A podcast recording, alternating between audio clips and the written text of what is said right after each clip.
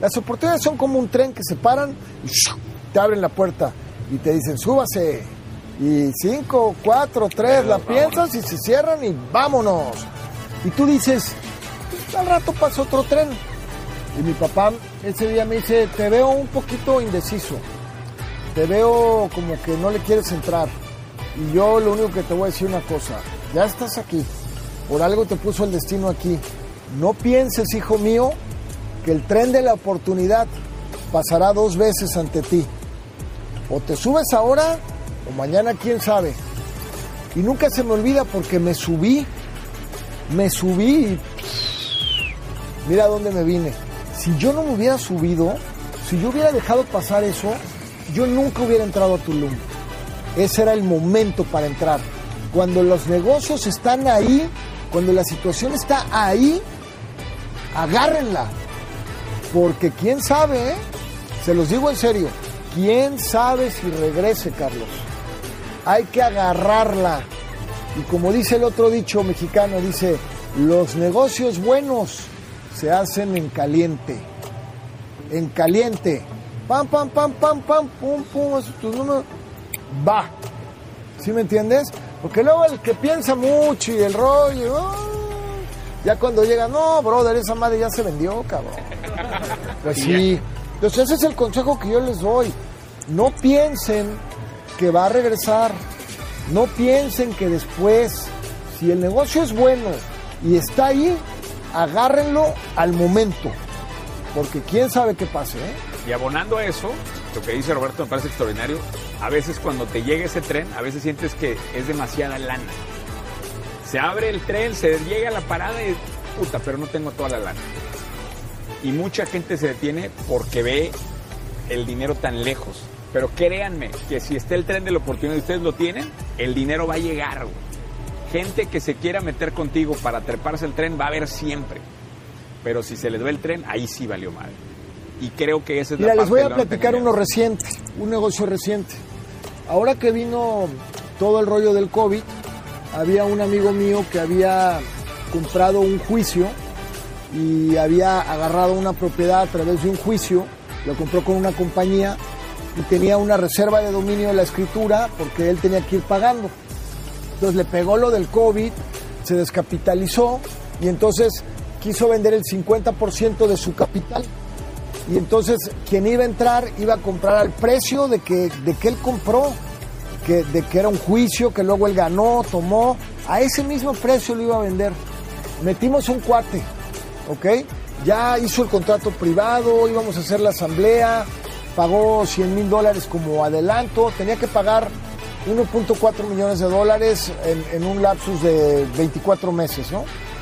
Y entonces, este, el cuate agarró y, y con lo del COVID y el rollo también, el segundo que había entrado, soltó el negocio.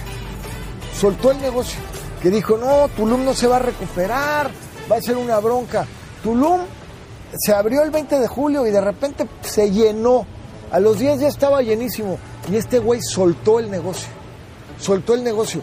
Ese 50% que él estaba comprando en 1.4 tenía en el mercado un valor de 9 millones de dólares.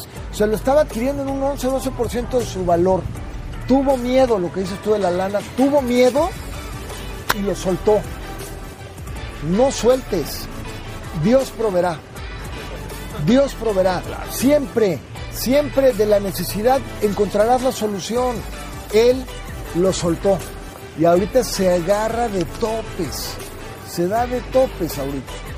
Entonces, no le saquen. Digo, también, ustedes saben que ser emprendedor es, se requiere una gran valentía.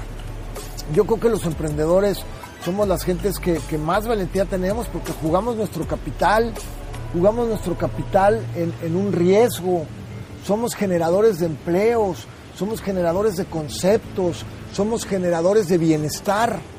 ¿Me explico?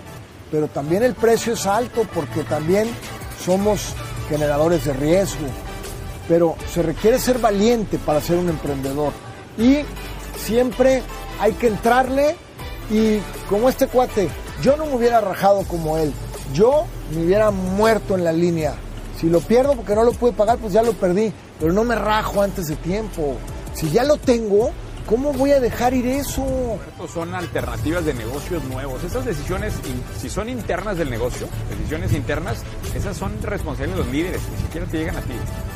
O sea, esas decisiones las toma tu gente. Ahora, de las cosas nuevas que llegan sobre la mesa, yo creo que lo que te está, por lo menos lo que yo te estoy tratando de decir es, yo me llega una alternativa, vamos a suponer que yo estoy pensando en cientos de millones, 100 millones sobre la mesa, te llega una alternativa de 500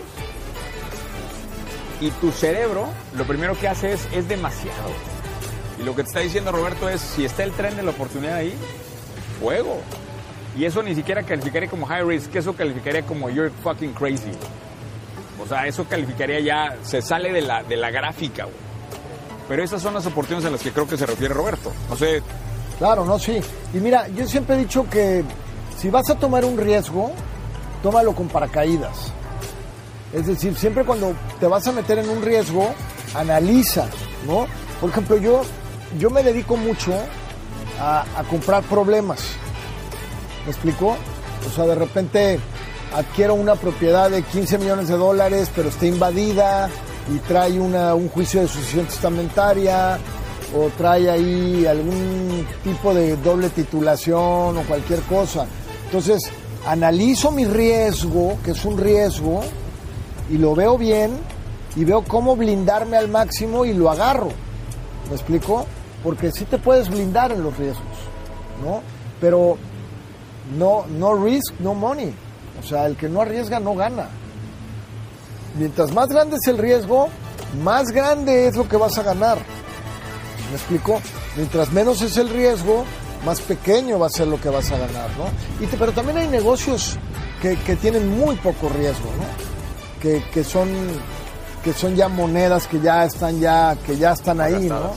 La cosa es que yo ya estoy tan, he, metido tantito aquí, tantito allá, tantito acá, acá, que si yo pierdo un negocio, tengo otros varios. Tendría que ser muy pendejo por perder todo, cabrón. Tendría que ser muy pendejo, cabrón. Pero bueno, en caso de, en caso de que perdiera todo, pues, if I did it once, I will do it again. If I do it once, I will do it again. Si lo hice una vez, lo vuelvo a hacer o lo vuelvo a intentar. ¿Y volverías a intentar la actuación también, Roberto? O sea, en ese contexto. No, ya a mi edad ya no más. no, la actuación yo ya estoy ya de, salidita. Ahora quiero gobernar este estado. Es lo, pues, lo siguiente que ya me propuse es gobernar este estado. En 10 años voy a ser gobernador de Quintana Roo. Ya lo decreté y se los digo aquí ahorita. En 10 años soy el gobernador constitucional de este estado. Así funciona, así es la mente, la mente es poderosa y hay que trabajar también, hay que trabajar para ello, ¿no? Yo llevo ya unas décadas siendo muy cercano a todos los gobernadores y he, participado en varias campañas, sé cuáles son las problemáticas del Estado y además yo tengo un propósito y por eso voy a ganar, porque yo no quiero poder ni quiero dinero. Yo quiero, señores, mi propósito es pasar a la historia. Ese es mi propósito. Quiero que cuando mis hijos estén en la escuela o mis nietos digan, tú eres el nieto de Roberto Palazuelos.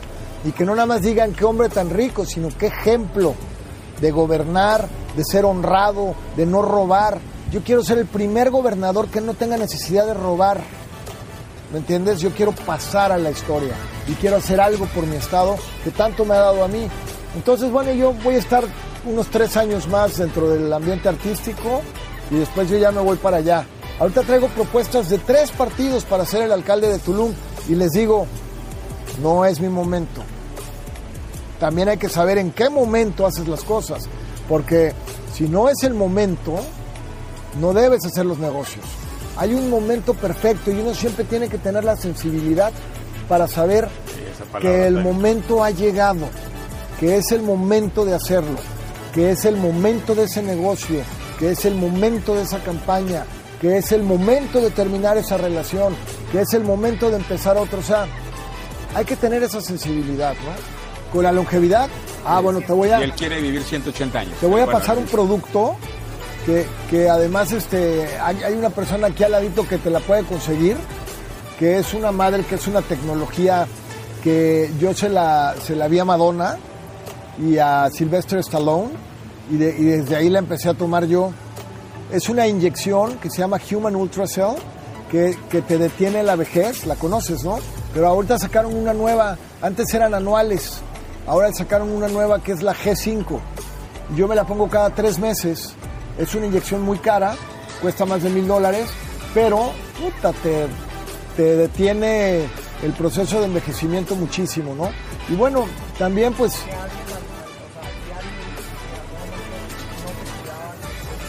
Mira, hay veces que me puedo cuidar más y hay veces que no me puedo cuidar porque ando, sobre todo cuando estoy filmando se me pone muy dura la cosa, ¿no?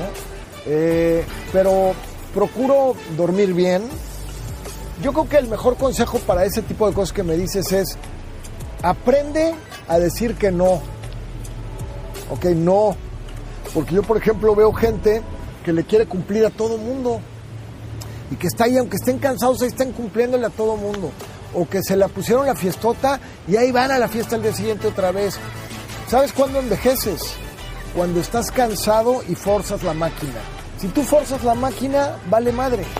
Si estás cansado, descansa, come sano, haz deporte, medita, ten a Dios en tu vida. La gente se ha olvidado de Dios.